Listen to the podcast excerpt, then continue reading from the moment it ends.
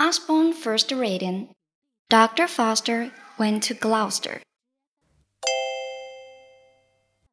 Dr. Foster went to Gloucester in a shower of rain. He stepped in a puddle right up to his middle and never went there again. Dr. Foster went to Oxford in a cloud of fog.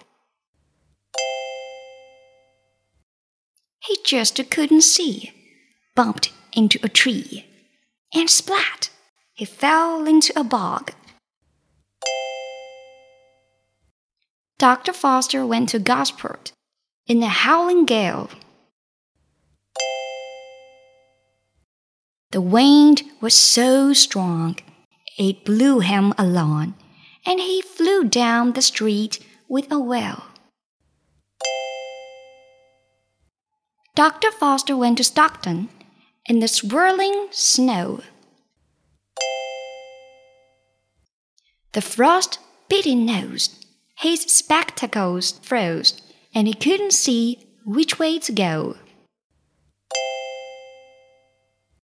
Dr. Foster went to Bognor in the sizzling heat.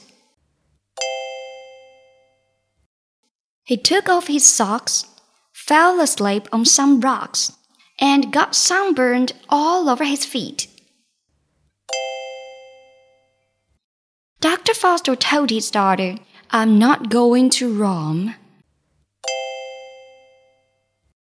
I'll see patients here, with my family near.